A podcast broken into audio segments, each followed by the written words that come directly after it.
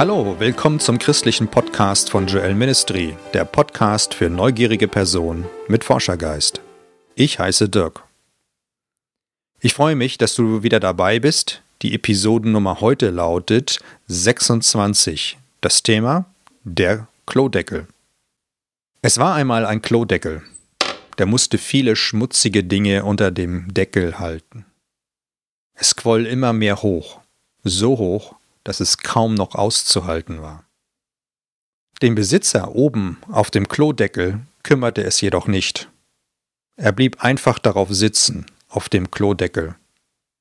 Die Leute konnten die Dinge ja in der Kloschüssel nicht sehen. Es war die heile Welt nach außen. Alles war in Ordnung.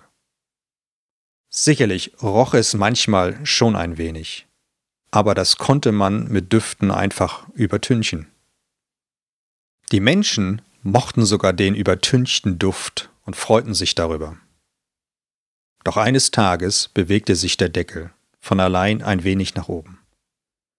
Der Besitzer saß noch drauf und wunderte sich. Das war noch nie vorgekommen. Es saß sich auf einmal so schlecht auf dem Klodeckel, irgendwie etwas schief. Aber er nahm auch diesmal diese Situation nicht ernst. Er hatte ja auch andere Leute schon mal von ähnlichen Situationen in ihrem Leben davon sprechen hören. Alles normal, wie bei den anderen auch, dachte er sich. Ein paar Tage später jedoch fing der Klodeckel an zu brechen. Eine Art Sprung im Klodeckel. Das war alarmierend. Sehr alarmierend. Das sieht in der Tat nicht gut aus, dachte sich der Klodeckelbesitzer. Aber er traute sich nach wie vor nicht, den Klodeckel hochzuheben. Das hat er ja sein ganzes Leben lang noch nicht gemacht. Warum jetzt? Zu viel war unter dem Klodeckel in den letzten Jahren eingeworfen worden, ja Jahrzehnten eingeworfen worden. Alles, was in seinem Leben nicht so richtig passte, hatte der Besitzer in das Klo geworfen. Dinge, die dort reingehörten, aber auch eben Dinge, die nicht dort reingehörten. Einfach rein und weg, dachte sich der Klodeckelbesitzer immer wieder. Aus den Augen, aus dem Sinn. Von Spülung hielt der Besitzer sowieso nicht viel. Er hätte schon längst mal den Sanitärreiniger in Anspruch nehmen sollen. Das war ihm allemal klar, aber es fehlte ihm immer der Mut. Doch jetzt, wo es so schlimm war, musste er sehr mit sich ringen. Was soll der Sanitärreiniger denn von ihm denken, wo doch immer nur die heile Welt nach außen zu sehen war? Außen war alles porentief und klinisch rein, dank der äußerlichen Putzmittel. Auch der übertünchte Duft, den alle so geliebt haben, war so schön zu riechen. Soll ich wirklich den Klodeckel öffnen? dachte sich der Klodeckelbesitzer. Soll ich wirklich mich geschlagen geben und dem Sanitärreiniger alles beichten, was da alles so in der Kloschüssel schwimmt? Auch würde der Prozess, alles aufzuräumen, sicherlich recht lange dauern, bis das alles geklärt ist. Zeit, in denen er keinen Spaß mehr haben wird. So dachte er. Er hatte Angst, richtige Angst. Er hatte Angst, was die Leute sagen könnten, wenn der Klodeckel explodiert.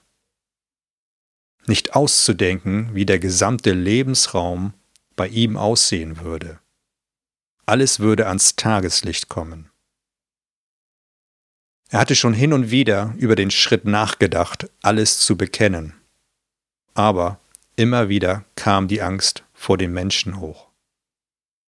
Er hatte einfach keinen Arsch in der Hose, aber als er an den Sanitärreiniger dachte, stellte sich langsam mehr Mut ein. Warum?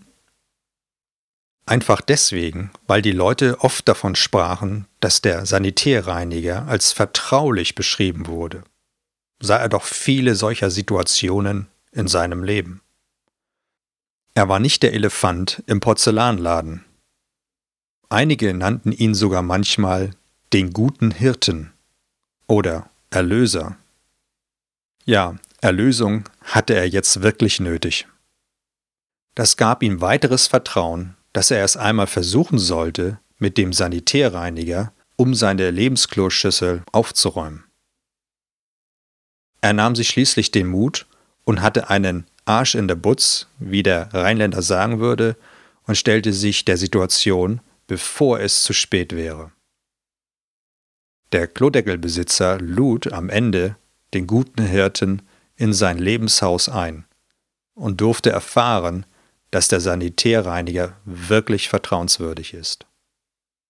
Hätte er doch schon mal viele Jahre vorher diesen Schritt getan. So, das war's wieder für heute. Mein Name ist Dirk. Für Anmerkungen oder Fragen könnt ihr Joel Ministry unter folgender Website erreichen: www.joel-ministry.org. Ich hoffe, es hat dir gefallen und dich ermutigt und danke für dein Interesse. Bis zur nächsten Episode. Ciao.